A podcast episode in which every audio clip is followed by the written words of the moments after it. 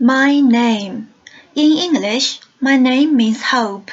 In Spanish, it means too many letters. It means sadness. It means waiting. It is like the number nine, a muddy color.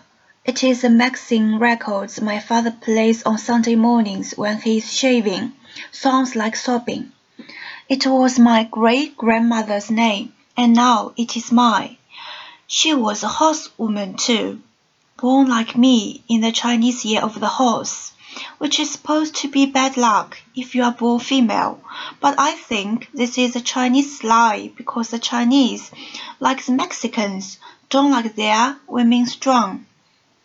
My great grandmother, I would like to have known her, a wild horse of a woman, so wild she wouldn't marry until my great grandfather threw a sack over her head and carried her off, just like that, as if she were a fancy chandelier.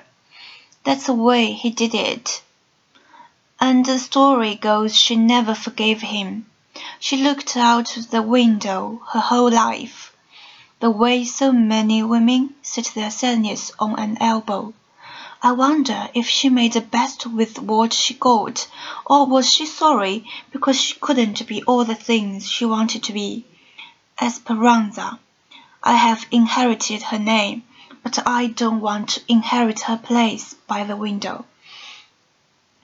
At school they say my name funny, as if the syllables were made out of tin, and hurt the roof of your mouth. But in Spanish my name is made out of a softer something, like silver, not quite as thick as sister's name, Magdalena, which is uglier than mine. Magdalena, who at least can come home and become Nenny, but I am always Esperanza. I would like to baptize myself under a new name, a name more like the real me, the one nobody sees. Esperanza as Lisandra or Zeze, the X. Yes, something like Zeze's X will do.